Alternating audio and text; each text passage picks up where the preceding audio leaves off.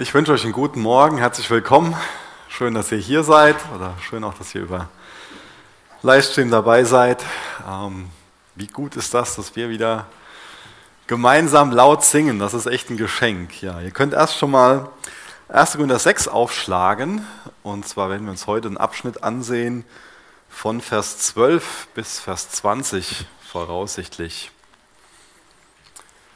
In meinem Alltag kommt das immer wieder mal vor, dass ich mir mit irgendwas behelfen muss. Vielleicht kennt ihr das, dass man dann versucht ist, etwas ähm, Zweck zu entfremden. Also als Beispiel, irgendwo ist eine Schraube locker und ihr müsst die mal schnell nachdrehen und man hat aber keinen Schraubenzieher zur Hand. Was macht man? Man hat ein Taschenmesser dabei und fängt an, mit dem Taschenmesser an der Schraube rumzufummeln. Vielleicht kennt ihr die Situation. Das kann gut gehen, das muss aber nicht immer gut gehen. Gell? Ich meine, kommt schon mal vor, dass die Schraube darunter leidet oder auch die Hand, die daneben liegt, wo man dann abgerutscht ist oder das Messer bricht ab. Ich glaube, da könnte man sich jetzt viele Beispiele einfallen lassen, wie so eine Zweckentfremdung schief geht. Ich war schon mal dabei, als jemand die glorreiche Idee hatte, sein äh, relativ teures Smartphone zu nutzen und er hatte gerade keinen Flaschenöffner zur Hand und dann knacks. Das war eine brillante Idee, ja. Also unter so einer Zweckentfremdung, das mag schon mal gut gehen, ähm, aber oft leiden die Sachen einfach enorm darunter. Und das ist eine ganz wichtige Botschaft der Bibel, dass du einen Schöpfer hast, der dich geschaffen hat, deinen Körper und deine Seele und der dir zuspricht, für welchen Zweck er dir einen Körper gegeben hat und für welchen Zweck er dir eine Seele gegeben hat. Und wenn wir unseren Körper, wenn wir unsere Seele zweckentfremden, dann leidet unser Körper darunter, dann leidet unsere Seele darunter, daran werden wir krank. Und da um dieses Thema geht es heute in dem Text. Ähm, es wird heute nicht nur draußen heiß, sondern auch in dem Text. Denn es wird beschrieben, für was ähm, unser Körper so an sich da ist. Ich bin eher so der Typ, der meint, ich brauche keine Gebrauchsanleitung. So, das, äh, da gucke ich nur rein, wenn es total in der Katastrophe endet. Aber man kann das ja auch vorher lesen, damit es nicht in der Katastrophe endet. Was für ein Geschenk, dass unser Schöpfer ähm, uns diesen Zweck nicht vorenthält, sondern mitteilt. Ja, ich bete noch mit uns. Vater, hab du vielen Dank dafür, dass du so ein, ein gütiger, gnädiger, wohlwollender Schöpfer bist, der sich uns auch als Vater offenbart, der uns auch als seine geliebten Kinder mit auf den Weg geben will, zu welchem Zweck unser Körper da ist, zu welchem Zweck unsere Seele da ist. Ich bitte dich, dass du echt den, ähm, ja, unsere Herzen darauf vorbereitest, auf das, was du durch dein Wort zu uns reden willst. Ich bitte dich, dass wir dir vertrauensvoll gegenüber sind und dass wir wirklich die, die Hände, das Herz offen haben und von dir empfangen wollen, Weisheit von dir empfangen wollen. Sprich du in unser Leben hinein. Dazu laden wir dich ein. Bitte sei so gnädig, Herr. Amen. Wir lesen mal den Vers 12, 1. Korinther 6, Vers 12 aus Gottes Wort. Alles ist mir erlaubt, aber nicht alles ist nützlich. Alles ist mir erlaubt, aber ich will mich von nichts beherrschen lassen. Das war so eine Floskel von den Korinthern. Alles ist mir erlaubt. Später im Text, ähm, wenn wir lesen, dass äh, es dem Paulus hier darum geht, eine Situation anzusprechen, dass es für manche der korinthischen Christen ähm, von, ihren, von, ihren, von ihrem persönlichen Empfinden her total okay war, zu einer Prostituierten zu gehen und eine Frau dafür zu bezahlen, ähm, Sex mit ähm, der Person zu haben. Und der Paulus kennt ähm, die Korinther sehr gut und er weiß, welche Argumente sie so verwenden. Und das war ein Argument von den Korinthern. Damit haben die sich selbst gerechtfertigt, ihr Verhalten gerechtfertigt. Wir sind ja auch schon mal ganz gut da drin, dass wir unser Verhalten rechtfertigen können, entschuldigen können. Dass wir über Dinge, die, wo wir auch an sich von wissen, dass es nicht okay ist, uns irgendwas ausdenken, womit wir es rechtfertigen, begründen und dann meinen, oh, es ist schon okay. Wo wir unser schlechtes Gewissen wegdiskutieren und so eine Geschichte von den Korinthern war, dass die sich selbst oft diesen Satz gesagt haben, alles ist mir erlaubt. Und das ist also jetzt so eine hypothetische Diskussion von dem Paulus, in die wir da reinkommen. Er greift also viele Slogans von den Korinthern auf und entkräftet die dann. Ähm, unterstreicht, was es für ein Irrtum ist. Unterstreicht, was es für eine Zweckentfremdung ist und wie sehr sie sich selbst kaputt machen. Aber auch ganz wichtig, wie sehr das einfach auch ähm, das Evangelium in ein schlechtes Licht rückt und wie sehr sie dadurch auch Gott beschämen. Die legen sich was zurecht und für uns ist es auch total wichtig, dass wir uns die Frage stellen, wo legen wir uns sowas zurecht? Entschuldigen was, was an sich gar nicht zu entschuldigen ist, wo wir genau von wissen, dass es nicht in Ordnung ist. Die Korinther sagten von sich, alles ist mir erlaubt. Sex mit einer Prostituierten, das ist weder gesetzlich verboten, noch ist es gesellschaftlich verpönt. Deswegen habe ich die Freiheit dazu. Paulus ist das Thema christliche Freiheit sehr wichtig. Aber er betont auch immer wieder, dass es einfach eine Katastrophe ist, wenn jemand meint, er kann seine christliche Freiheit zum Sündigen missbrauchen. Dazu haben wir diese Freiheit überhaupt nicht. Und er begründet jetzt hier, wozu wir eigentlich frei sind.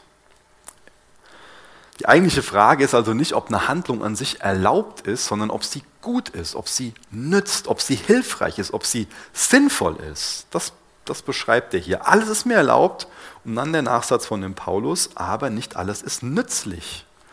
Das ist also schon mal ein guter Filter, durch den wir unsere Taten, das, was wir so Tag ein, Tag aus machen, durchlaufen lassen können. Ist es denn nützlich, was ich hier gerade mache?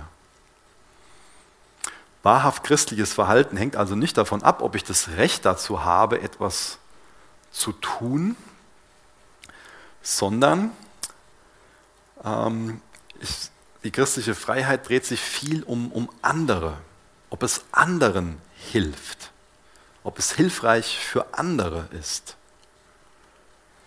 Und ich denke, vor allen Dingen ist christliche Freiheit auch die Freiheit, dass man gewisse Dinge nicht tun muss, das ist oben dieses, dieses zweite Thema von ihm, mit diesem Beherrschen lassen. Es gibt Menschen, die meinen, sie wären so frei und sie müssen alles ausprobieren. Überall mal Dinge machen, wo man, ja, die sehr, sehr fragwürdig sind oder ganz klar einfach voll daneben sind. Sie meinen, wenn ich das mache, dann ist es ein Ausdruck von Freiheit. Dabei sind sie überhaupt nicht frei, sondern sie lassen sich leiten von ihren Gelüsten. Freiheit bedeutet, dass man selbst seine Gewohnheiten bestimmt, dass man auch Herr über seine eigenen Gelüste ist, auch über seine Bedürfnisse ein Stück weit. Und dass man sich auch nicht von seinem Umfeld, von seiner Kultur beherrschen lässt, auch wenn ein krasser Druck kommt. Man lässt sich davon nicht beherrschen. Das ist christliche Freiheit sondern Jesus ist unser Herr. Er ist unser Herr und es gibt keinen besseren Herrn als, als ihn. Ich bin ein freier Mensch. Ich kann doch tun und lassen, was ich will.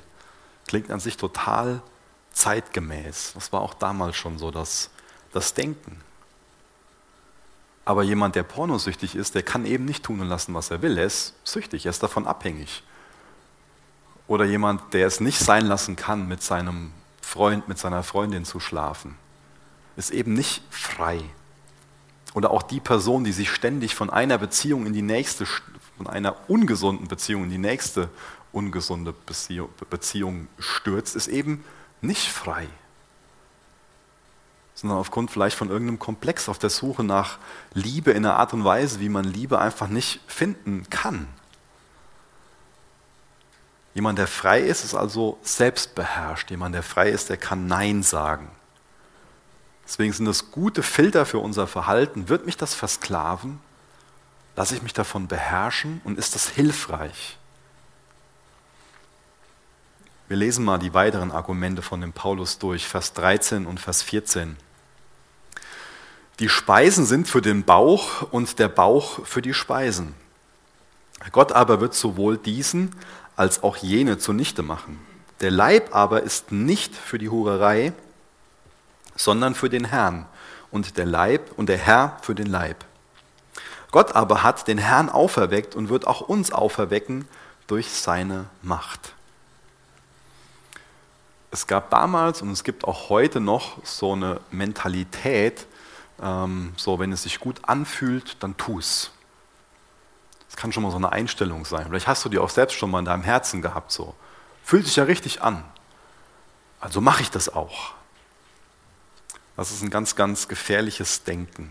Das ist eine Katastrophe, wenn du dich so leiten lässt, wenn du dich so auch beherrschen lässt.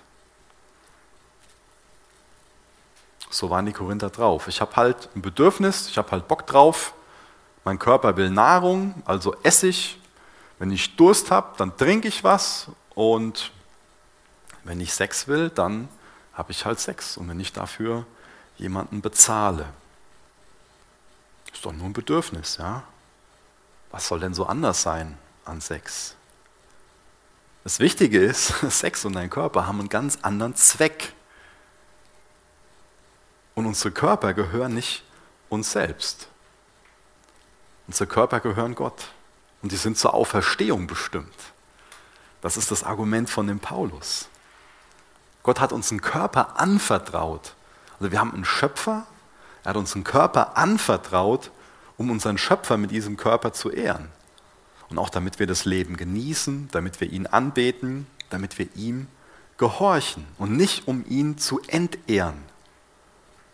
Wie können wir denn jetzt angesichts der Tatsache, dass unsere Körper so einen tollen Ursprung haben und auch so eine wunderbare Zukunft haben, wie können wir meinen, dass wir in der Zwischenzeit so damit umgehen können? Wie können wir meinen, ihn so falsch benutzen zu können, zweckentfremden zu können? Du bist für deinen Körper verantwortlich, weil Gott ihn geschaffen hat und dir anvertraut hat.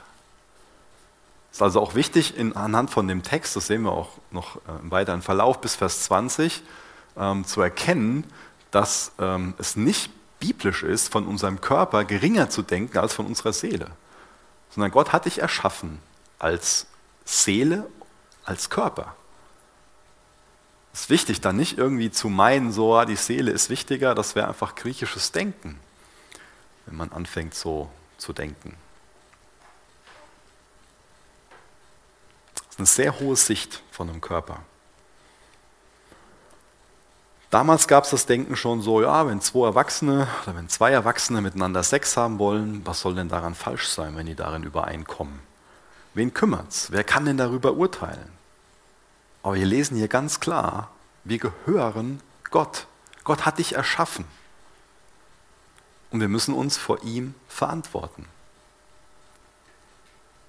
Wenn wir diesem Prinzip folgen, was ich eben schon mal beschrieben habe, dieses, ich habe da halt Bock drauf, ich habe halt ein Bedürfnis, und man geht dem nach, dann wird man vielleicht kurzfristig irgendwie ein Glücksgefühl haben, Befriedigung erleben, aber langfristig macht uns das nur leer.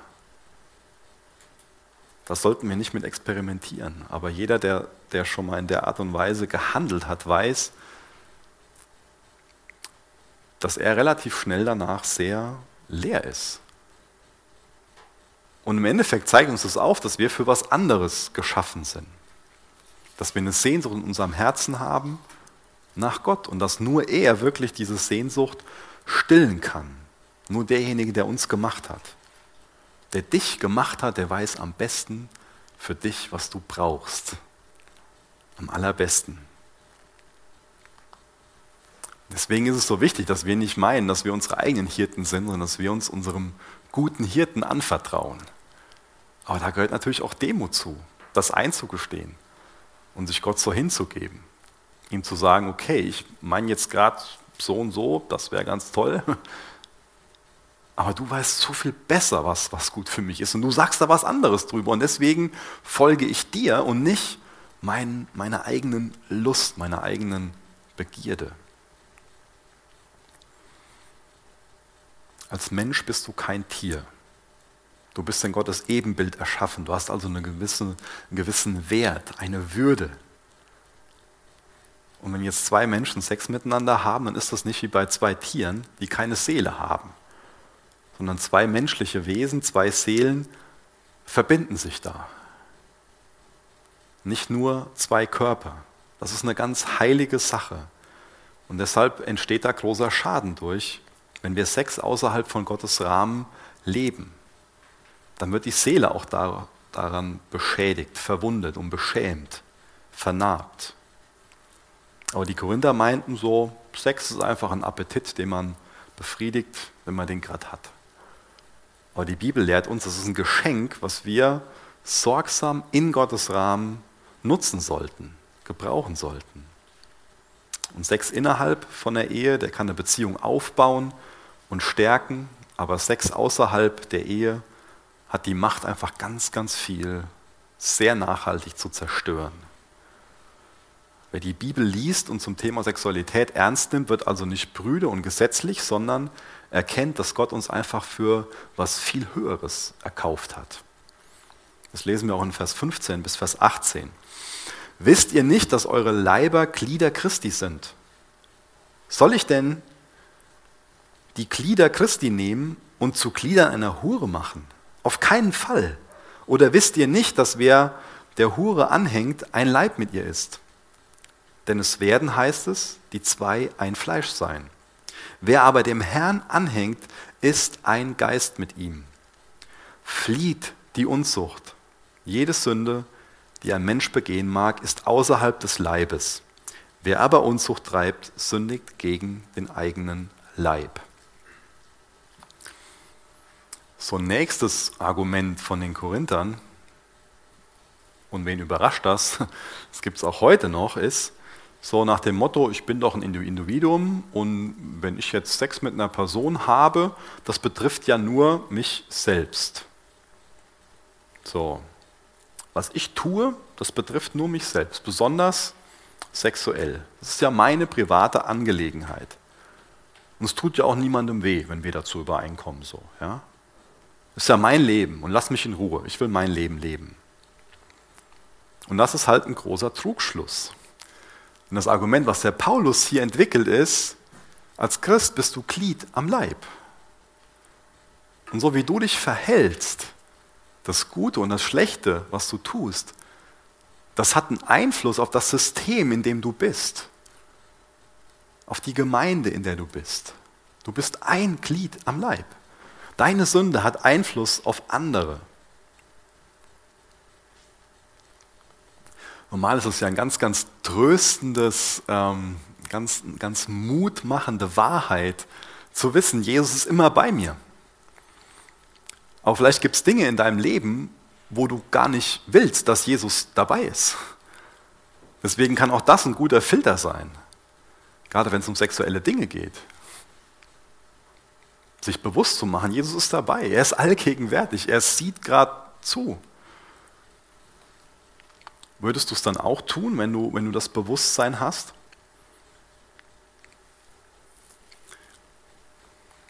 In der Jugend hat mir jemand gesagt, ähm, mich hat mir sehr geholfen, mir ein Bild von meiner Mama an den Rand vom Bildschirm zu machen. Ist vielleicht im ersten Moment lustig, aber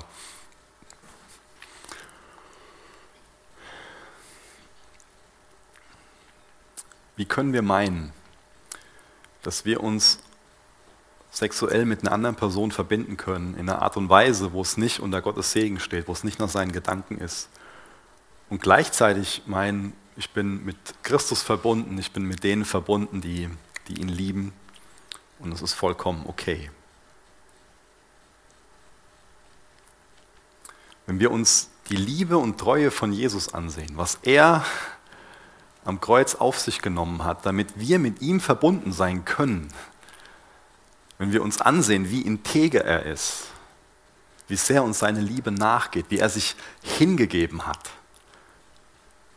wie er uns so barmherzig ist, so gütig ist, so gnädig ist, auf uns zugeht und, und alles tut, damit er mit uns verbunden sein kann, wie können wir uns dann leichtfertig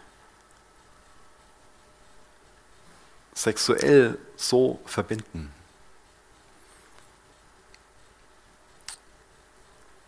Wie kann man so denken? Außerdem verkörpert so käuflicher Sex auch den Missbrauch von, von Menschen durch diejenigen, die sich überhaupt nicht für ihr Wohl einsetzen. Jesus erwartet also von uns als seinen Nachfolgern, dass, ähm, wir uns selbst und auch andere nicht so als bloße Objekte sexueller Befriedigung behandeln. Auch da sieht Jesus die Frau hinter der Prostituierten oder auch den Mann.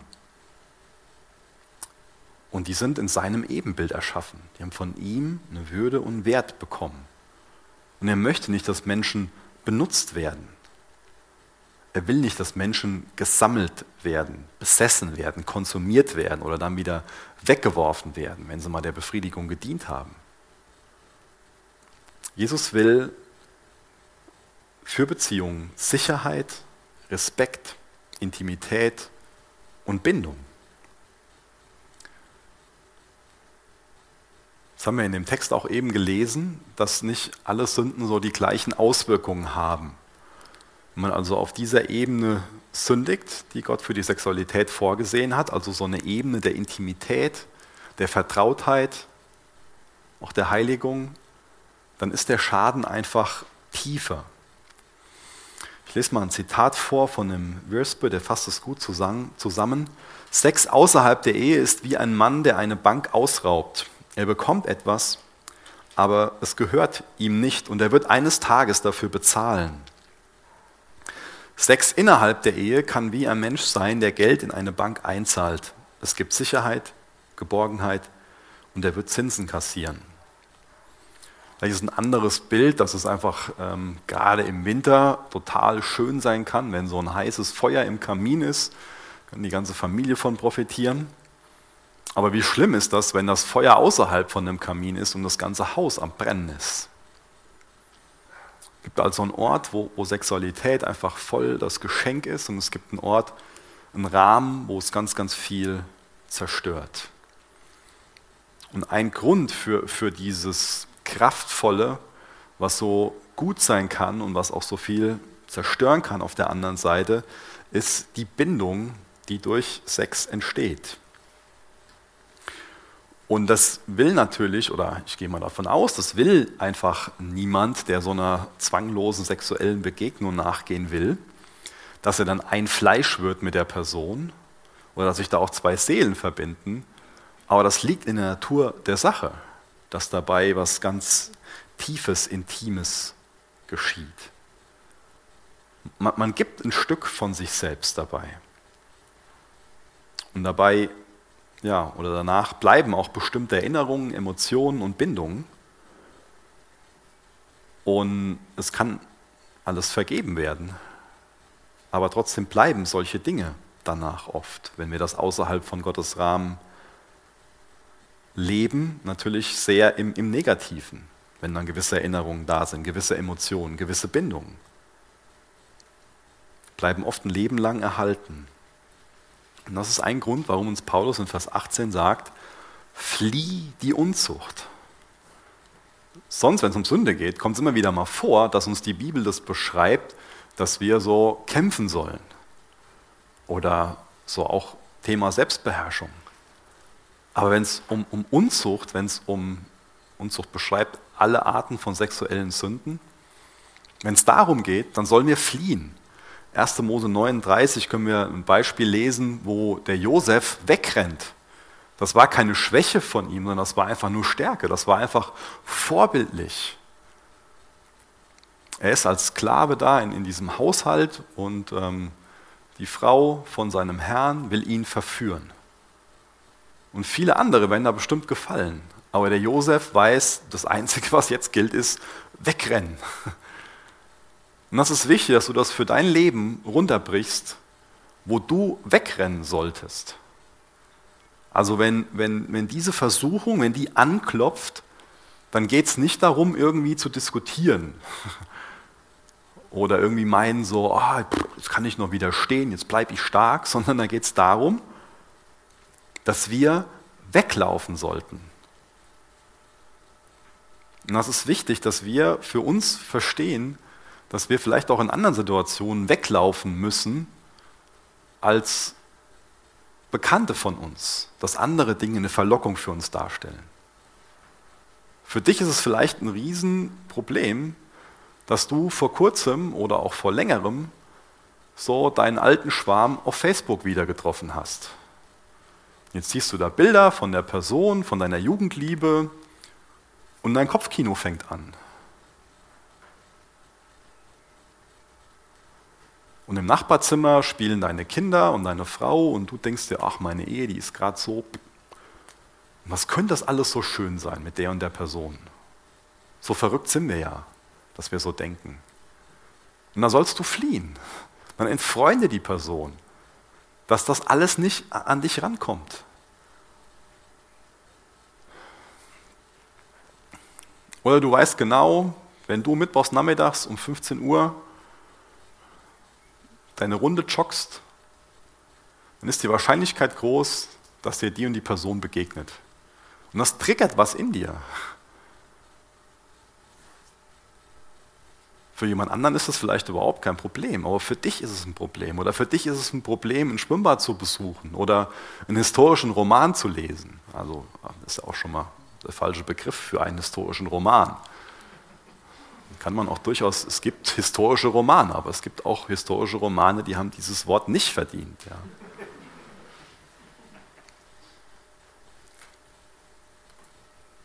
Der Fernseher, das Internet, Du weißt, was dich triggert. Und dann weißt du auch ganz genau, wo du keinen Kompromiss machen darfst, wo du fliehen sollst. Aber Paulus sagt uns hier ganz deutlich, dass wir nicht vor Sex fliehen sollen, sondern vor sexueller Unmoral fliehen sollen. Wir dürfen auch nicht vergessen, dass Gott Sex erschaffen hat. Dass es Sex auch schon vor dem Sündenfall gab.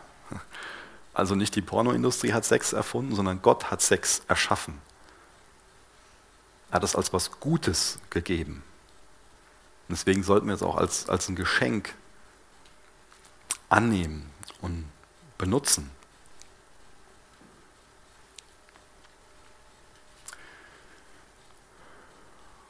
Glaube, an, an der Wurzel von vielen lüsternen Leidenschaften liegt im Endeffekt der Wunsch nach Liebe, nach Akzeptanz und nach Abenteuer. Und ich denke, es ist oft eine Vertrauensfrage, ob wir meinen, dass wir Liebe, Akzeptanz und Abenteuer, dass wir das im Willen Gottes finden können oder ob wir das selbst besser unser Hirte sind, der uns sagt, in der Art und Weise kann ich das, kann ich das besser erleben. Wem oder was vertraust du da? Der Kultur um dich herum, irgendwelchen Stammtischparolen von Arbeitskollegen, den Medien? Oder was meinst du, wo du wirklich Liebe, Akzeptanz und Abenteuer findest? Vollkommen in Christus, in seinem Willen? Oder meinst du, da die Kultur doch schon mehr zu, zu sagen? Ich finde es so kostbar, dass so die biblische Lehre über Sexualität Menschen wirklich mit Sorgfalt und Würde als Geschöpfe behandelt, die nach Gottes Ebenbild geschaffen sind. Und Paulus ist damals schon klar, dass Sex einfach eine ganz einzigartige Auswirkung auf die Psyche von uns Menschen hat. Weil Sex einfach so eine ganz intime Verbundenheit äh, oder weil das dadurch entsteht, ähm, soll das auch nur in einer dauerhaften oder in der dauerhaftesten zwischenmenschlichen Verpflichtung vorbehalten sein, die man in der Ehe eingeht. Also lebenslange Monogamie hat Gott als Schöpfungsordnung festgelegt. Und ihm sind zwei Grundprinzipien einfach wichtig, ihm, dem Erfinder von, von Sex, dass durch Sex Verbindung und Einheit entsteht. Also wenn zwei Menschen miteinander schlafen, dann werden dabei Oxytocine freigesetzt. Das ist auch schon mal als das Kuschelhormon ähm, bekannt.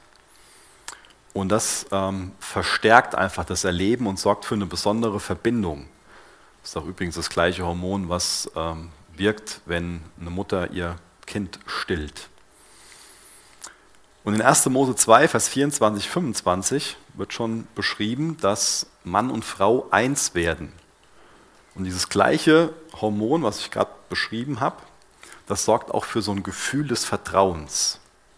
Unser Gehirn wird quasi verformbar und ähm, so in Bezug auf den richtigen Partner in der Ehe ist es eine ganz tolle Sache. Aber wenn man sich ähm, in einer Beziehung befindet oder mit einer Person Sex hat, die manipulativ, verletzend oder abwertend ist, natürlich auch sehr gefährlich. Also Gott, der Schöpfer, hat sich dabei voll was gedacht. Und er denkt sich auch sehr viel dabei, wenn er uns sagt, das ist der richtige Rahmen und das ist einfach der falsche Rahmen. Vers 19 und Vers 20.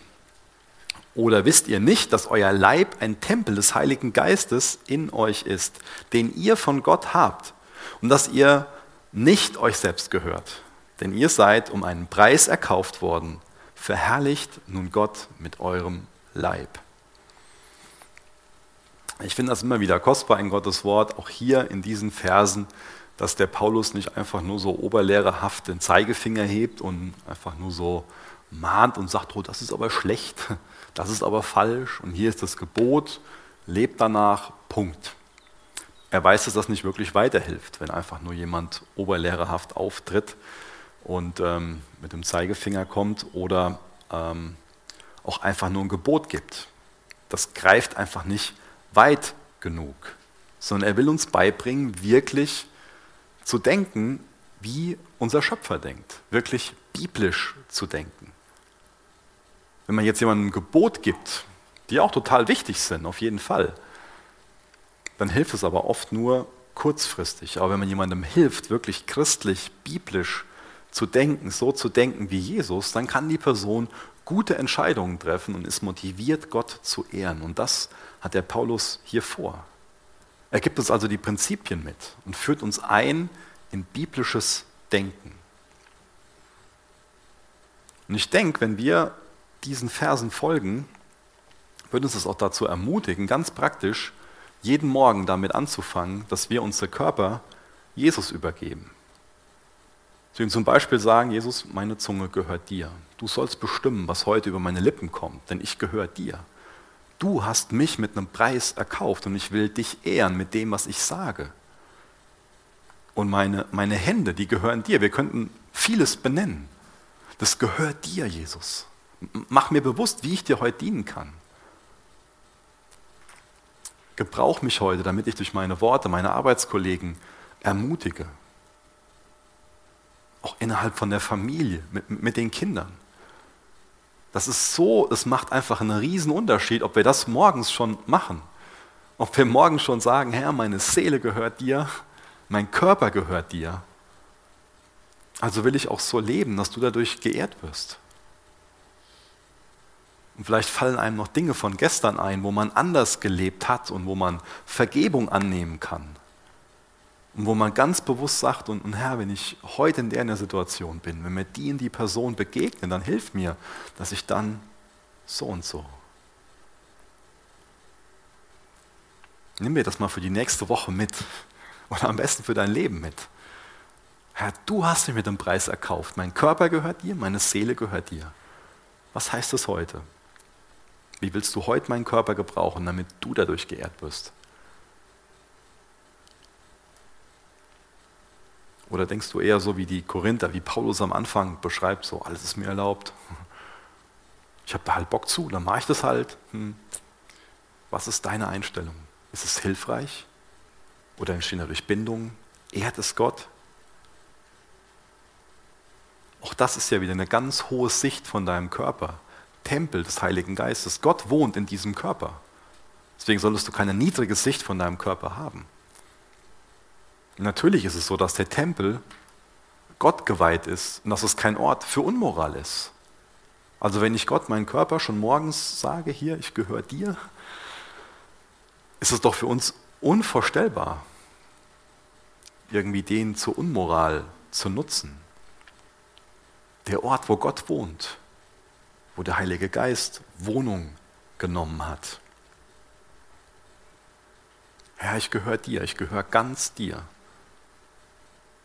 Und dann geht es uns nicht nur darum, irgendwie Falsches zu vermeiden, sondern wissen wir, wir wollen es bewusst nutzen, um Gottes Willen zu tun. Dann hält uns das auch davon ab, untätig zu sein. Das heißt, dann haben wir auch einen Blick für die Ewigkeit und sagen, Herr, die Zeit will ich jetzt nutzen. Wie kann ich dir heute dienen? Wie kannst du heute die Hände gebrauchen, Zunge, Lippen, das, das Denken? Mich als Persönlichkeit, Herr, wie, wie willst du mich heute gebrauchen? Führ mich durch den Tag. Und wenn wir die Einstellung haben, dann kann uns der Herr durch den Tag führen. Dann wird er uns auch einen Blick geben, wo wir Menschen dienen können, wo wir ein ermutigendes Wort sagen können, wo wir wirklich Licht und Salz sein können. Und dann sind wir nicht länger eingenommen von, von unseren Begierden. Das macht so einen Unterschied, ob wir den, den Fokus so nach außen haben. Also ob wir sagen, wir wollen anderen Menschen dienen, um Jesu, um Christi willen. Weil mir Christus so gedient hat, weil er für mich am Kreuz gestorben ist, weil er sich für mich hingegeben hat. Deswegen bin ich nicht irdisch gesinnt und gehe durchs Leben, als ob es Gott nicht geben würde und bin irgendwie mürrisch auf der Arbeit und sag, äh, und das ist alles mit den Politikern und das und negativ, nö, sondern Herr, du hast mir den Tag gegeben, ich will den nutzen dir zur Ehre.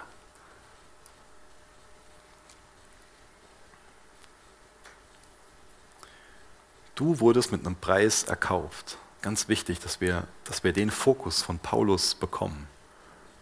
Er bezieht sich also ganz klar auf das Kreuz, wo sich Jesus hingegeben hat, wo er sein eigenes Leben gegeben hat, wo er sein Blut vergossen hat, wo er damit bezahlt hat, damit wir ihm gehören, damit wir wissen dürfen, uns ist vergeben, wir sind reingewaschen durch sein Blut. Wir gehören ihm. Das hat er getan für Menschen, die noch gar nicht nach ihm gefragt haben. Er hat dich zuerst geliebt. Er hat sich so nach dir ausgestreckt. Einfach einem verworrenen Sünder, einem verlorenen Sohn, einer verlorenen Tochter, die überhaupt nicht über ihn als Vater nachdenken, hat er schon alles gemacht. Er hat schon seinen geliebten Sohn für dich hingegeben. Lässt du dich von ihm finden? Lässt du dich von ihm finden? Natürlich lässt sich niemand finden, der für sich meint, ich bin am richtigen Ort. Ich habe mich gar nicht verlaufen. Ich brauche gar keine Orientierung. Ich brauche gar keine Erlösung. Ich meine, es ruft nur jemand einen Krankenwagen an, entweder um dummen Scherz zu machen oder wenn wirklich eine Not klar ist, wenn man Hilfe braucht. Weißt du, dass du Rettung brauchst? Lass dich von Christus finden. Seine Liebe ist wirklich vertrauenswürdig. Lass dich von ihm erlösen, lass dich von ihm wiederherstellen und vor allen Dingen lass dich von ihm definieren. Lass dir von ihm deine Identität zusprechen. Also bring dein Selbst zu ihm. Bring deine Sünde zu ihm, deinen Schmerz. Bring ihm dein Vertrauen, deine Vorlieben. Bring ihm deine Ideale, deine Orientierung, das ganze Knäuel. Und dann lass ihn damit anfangen, dass er dich herstellt als seine Tochter, als sein Sohn. Dass er dich erneuert als seine Tochter, als sein Sohn. Die Bibel ist ein Identitätsbuch. Die sagt uns, wer wir sind, die sagt uns, wer Gott ist, die sagt uns, was unsere Bestimmung ist. Oder lässt du dir das von der Kultur zusprechen, wer Gott ist, wer du bist, was deine Bestimmung ist? Wer ist da dein Hirte? Wer kann dir da den Weg weisen? Meinst du, du bist es selbst oder deine Familie, deine, deine Freunde, dein Umfeld, deine Arbeitskollegen, in der Schule irgendjemand? Wer ist da dein guter Hirte? Von wem lässt du dir sagen, wer Gott ist, wie Gott ist wer du bist und was deine Bestimmung ist. Wie kostbar, dass wir Gottes Wort in Händen halten dürfen.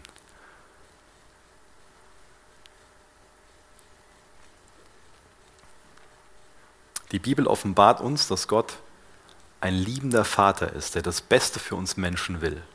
Und das Beste ist er. Er ist das Beste. Und er will das Beste für dich. Er will sich selbst dir geben. Und er will, dass du dich ihm hingibst. Und als seine Söhne und Töchter sind wir dazu geschaffen, einfach in einer zutiefst befriedigenden und auch liebevollen Verbindung mit Gott und anderen zu leben. Aber wenn wir für uns meinen, dass wir unser guter Hirte sein können oder der beste Hirte sein können, da manövrieren wir uns immer wieder in innerliche Gefängnisse. Das hat wahrscheinlich jeder von uns. Innerliche Gefängnisse. Vielleicht sieht man äußerlich gar nicht wirklich was davon. Aber hoffentlich stellst du dir die Frage, wie du da rauskommst. Wie suchst du nach Freiheit? Von wem lässt du dich an die Hand nehmen? Jesus bietet dir das an, dich an die Hand zu nehmen. Er steht nicht außerhalb von dem Gefängnis, sondern er ist in diesem Gefängnis drin und will dich herausführen, will diese Ketten sprengen, will dir vergeben, will dich wiederherstellen. Er will dir begegnen, gerade auch heute Morgen. Willst du das auch? Erkennst du für dich an, dass da innerliche Gefängnisse sind?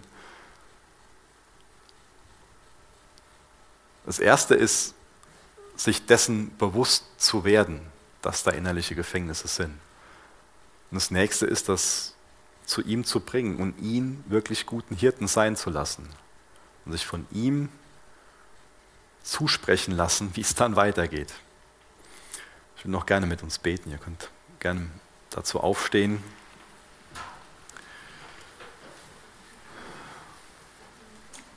Vater, du weißt, ähm, was in unserem Denken los ist, was in unserem Herzen los ist, wie wir gerade empfinden. Und ich bitte dich, dass du heute Morgen Gutes tust in unseren Herzen. Ich bitte dich, dass du uns, uns dabei hilfst, dass wir das zulassen, dass du Gutes tun willst. Ich bitte dich, dass wir zerbrochen darüber werden, wo wir selbst gemeint haben, dass wir ein besserer Hirte sind als du. Ich bitte dich, dass wir zerbrochen darüber werden, wo wir uns ähm, durch die Gesellschaft, in der wir leben, irgendwie Maßstäbe haben geben lassen, wo wir vertraut haben, wo die Maßstäbe einfach vollkommen deinem Denken gegenüber ähm, konträr sind. Ich bitte dich, dass du uns klar machst, wo wir falsch denken. Hilf du uns so zu denken, wie du denkst, Herr. Und du weißt, wo, wo wir selbst einfach gerade auch in, in sexuellen Dingen gefallen sind, wo wir gefangen sind. Und du schaust nicht von oben auf uns herab und verachtest uns, sondern bist auch dafür ans Kreuz gegangen und gestorben, hast auch dafür bezahlt. So sieht deine Liebe aus, so sieht deine Barmherzigkeit aus. Gib du uns über diese Dinge ein zerbrochenes Herz und den Glauben an deine Vergebungsbereitschaft. Danke, dass du uns gerne vergibst. Danke, dass du uns gerne aus diesen Gefängnissen herausführst in die Freiheit. Und ich danke dir, dass wir in dir größtmögliche Freiheit finden, Herr. Tu du das in uns, was du gerne tun willst, dir zur Ehre. Du siehst uns, du kennst uns, du hast uns erkauft mit deinem Leben. Das warst du bereit zu geben. Deswegen gehören wir dir. Gebrauch du unsere Seelen, gebrauch du unser Körper dir zur Ehre allein, Herr. Amen.